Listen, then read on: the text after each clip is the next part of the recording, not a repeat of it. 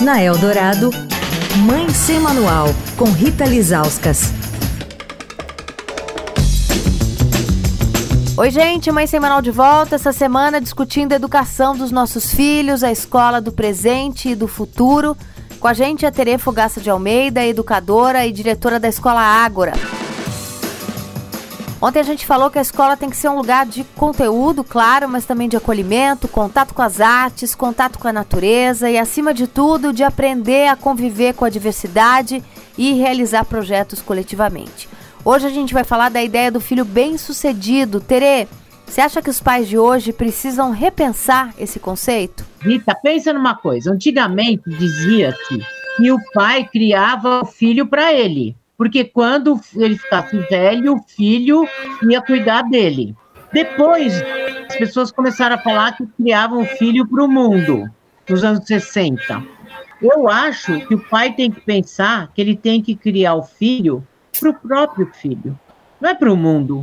Quem falou que o mundo está muito lindo e maravilhoso para você criar filho para o mundo? Eu acho que ele deve criar seu filho para ele mesmo. Se ele é um músico em potencial, não fica botando uma camisa de força nele para ele ser engenheiro.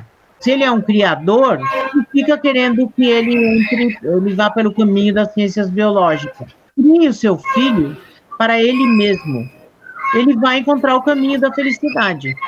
Eu acho que é assim, se você põe boas minhocas na cabeça das crianças, boas, como é que inventa tal coisa, como é que você faz isso, como é que você faz aquilo, experiências significativas brincar com amigos sem ter a mediação celular ou eletrônico, fazer todo esse tipo de coisa, você está criando o seu filho, você está tá, é, introduzindo ele no mundo das boas experiências. Boas experiências, boas ideias, boas relações, é isso, é isso.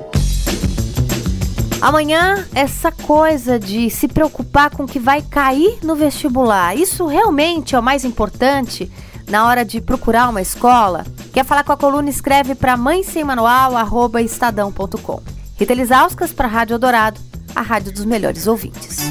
Você ouviu Mãe Sem Manual, com Rita Lisauskas.